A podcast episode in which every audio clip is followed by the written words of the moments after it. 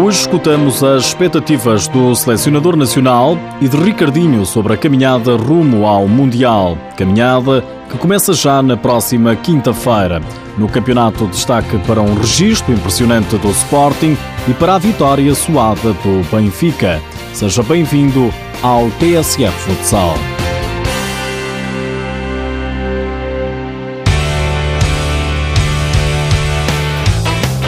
O selecionador nacional, Jorge Braz, já traçou o grande objetivo para os Jogos de Apuramento para o Campeonato do Mundo de 2016. Claramente vencer o grupo, passarem a garantir a qualificação como, como vencedores do grupo, como é evidente, queremos, queremos estar hum, no pote do, dos primeiros classificados para, para o play-off. A seleção nacional já está concentrada na póvoa de Varzim. É lá que Portugal inicia a caminhada rumo ao Mundial. Ricardinho pede o apoio do público português. Primeiro dizer que é um prazer estar de volta à seleção, né? porque no último não estive. Voltar com, com o chip já ligado para, para este apuramento. Uh, dar os parabéns à Federação mais uma vez por conseguir organizar, seja a nossa casa, que torna as coisas menos difíceis, não fáceis porque não existe nada fácil. E vão ser três jogos, sem dúvida alguma, três jogos competitivos, três jogos de muita qualidade e que espero que o público faça a diferença. Portugal está integrado no grupo 6 com a Noruega, a Polónia e a Roménia. Jorge Braz não faz a coisa por menos. Vencer o grupo, vencer os três jogos e, e, qualificar. Ainda assim, o selecionador nacional diz que tudo pode ficar decidido na última jornada. Temos que estar focados é, no nosso processo, no nosso trabalho para ultrapassar, quer seja a Polónia, quer seja a Noruega, quer seja a Roménia. Acredito que podemos chegar à última jornada com a Roménia e ser, ser ser um jogo decisivo. Se a Roménia não, não, não, tiver deslizes, mas poderá ser um jogo decisivo com a Roménia para, para nós, nós vencermos o grupo. A maior parte da imprensa portuguesa e internacional diz que Portugal é favorito, mas Ricardinho mete cautelas na ambição lusa. Eu digo sempre que não há favoritos. Eh, se formos ver pelo nome ou pelo que já fizemos uh, anteriormente, sempre nos, nos posicionamos em, mais em cima do que eles, digamos assim já sempre marcamos presença nos europeus, uh, terminamos sempre posições mais acima do que os demais, mas o importante é dentro de campo. Jorge Braz diz que é uma obrigação para Portugal marcar presença na Colômbia. Não se pode falar muito em expectativa, falamos mais no, na obrigação que sentimos de estar lá, porque simultaneamente acho, acho que todos os jogadores, todo o staff, toda, toda a equipa técnica sentimos claramente que temos mais do que condições para continuar a marcar presença nas fases finais qualidade suficiente e queremos eh, ambicionar outros voos que não só as qualificações. Portugal joga primeiro com a Polónia, já na quinta-feira. Na sexta tem encontro marcado com a Noruega.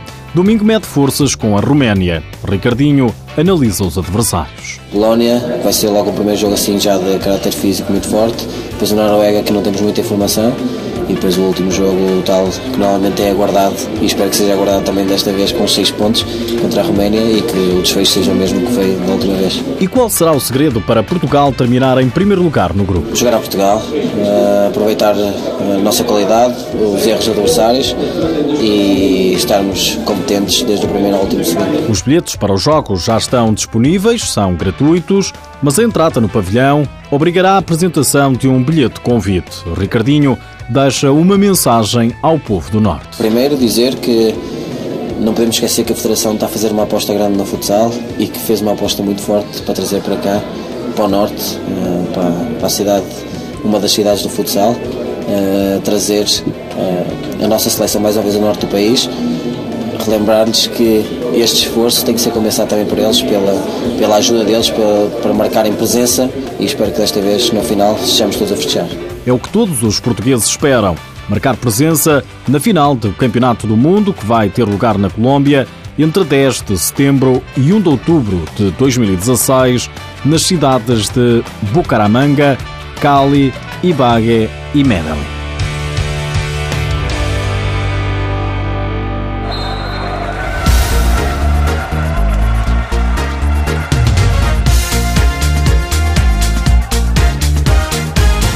Este fim de semana jogou-se a jornada 14 da Liga Portuguesa, jornada que ditou o arranque da segunda volta. E o Sporting não podia ter arranque melhor. Os Leões golearam ontem o Gualtar por 7 bolas a 0. O treinador Nuno Dias revela o segredo na RTP. O segredo é a qualidade deles e a, e a forma como trabalham. A, forma como nós controlamos a posse de bola, a qualidade com que nós jogamos a bola e como movimentamos, faz com que a gente não perca a bola em zonas onde nós deve perder. E faz com que quando a gente perde a bola, a equipa esteja organizada ou que se reorganize rapidamente.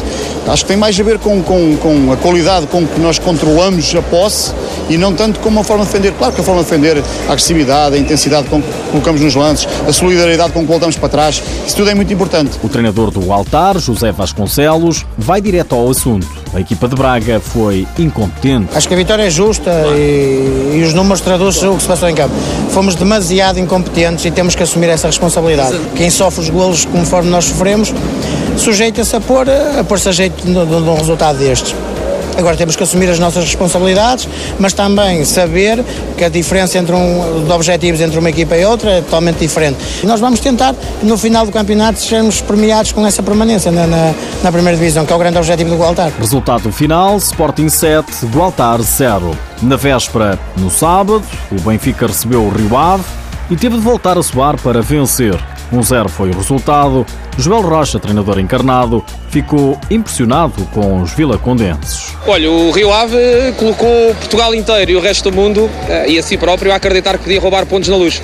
E o Benfica colocou Portugal inteiro e o resto do mundo a mais uma vez dar uma prova do seu caráter, que mesmo quando nós estamos inspirados, que hoje foi o caso, sobretudo na fase da decisão, próximo da baliza do Rio Ave, temos transpiração, temos caráter, temos solidariedade e a verdade é que hoje, muito por mérito daquilo que foi o Rio Ave e a sua estratégia, e também, obviamente, por demérito próprio, não, não, não podemos uh, apontar só ao mérito e ao demérito. Isto é um jogo de, de, caráter com oposição e cooperação e, portanto, é, o resultado traduz aquilo que, que, o jogo foi, ou seja, um jogo mais de transpiração do que de inspiração. Já o treinador do Rio Ave, Paulo Mourim, aproveitou para deixar uma confidência na RTP. Eu estou no futsal há 15 anos e eu, Paulo Mourim, eu nunca estive tão perto de, de levar pontos do, da luz. O bebê estragou-me esse, sonho que era. Uma das figuras do jogo. É pá, o bebê teve bem, teve, teve fantástico, fez uma exibição. O meu guarda-redes também, mas o meu já estou habituado que ele tem sempre mais trabalho que o bebê. O bebê fez um jogo fantástico. A minha equipa está de parabéns, fez, fez, um jogo espetacular. Perdemos, não ganhamos nada, mas cada vez ganho mais uma equipa e eu sou orgulhoso de trabalhar com estes, com estes, com estes, com estes miúdos. Vitória do Benfica pela margem mínima. Nos outros jogos, o Brunhosa continua com a sua caminhada triunfal. A equipa da aldeia do futsal recebeu e bateu o Módicos por 6-2. Também o Braga foi ao terreno do Boa Vista vencer por 7 bolas a uma. Ponto final na série negativa do Leões Porto Salvo, que se prolongava há quatro jornadas. A equipa de Oeiras foi à Serra bater o fundão por 5-1.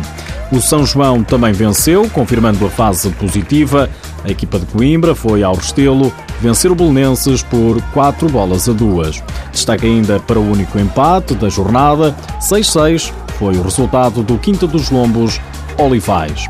Olhamos ainda para a lista dos melhores marcadores. Cravinato, do Sporting, lidera com 16 golos, mais um de Coutura, do Olivais.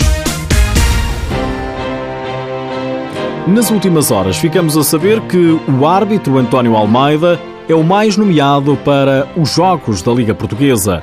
O juiz do Porto tem um total de 11 partidas em 14 possíveis. Lá por fora, em Espanha, fica a saber que Ricardinho é o rosto do autocarro do Inter Movistar. O clube do Internacional português pintou na parte lateral da viatura uma gigante fotografia do melhor futsalista do mundo. O Sorocaba, equipa de Falcão, conquistou a Libertadores. O Clube Paulista venceu por 4-2 o Real Bucaramanga, da Colômbia, um dia depois de fazer 5-1 sobre o adversário. Falcão voltou a fazer magia, aqui com narração da Sport TV brasileira. Boa jogada, boa chegada do Sorocaba, Falcão dominou, por cobertura, golaço!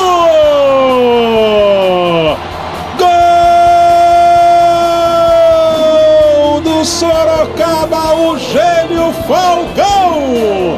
Não há palavras para descrever o gol de Falcão. Pode não haver palavras, mas podemos tentar descrever. O craque brasileiro, vendo o guarda-redes adiantado, fez um autêntico chapéu, um chapéu daqueles. Mais uma obra de arte de Falcão. Por hoje é tudo, já sabe que o TSF Futsal está disponível em podcast, mas antes de me ir embora, deixo-lhe mais uma curiosidade. Sabia que o Sporting está há quase 200 minutos sem sofrer um único golo na Liga Portuguesa? Eles estão de parabéns por, por todo o trabalho que têm, têm realizado. Uh, não sei se já uma vez tinha acontecido na, na, na Liga Sport Zone. Acho que estão, estão, estão, estão de parabéns pelo excelente trabalho que têm feito. São 200 minutos que o Sporting não sofre golos, feito notável dos comandados do treinador Nuno Dias. É um facto.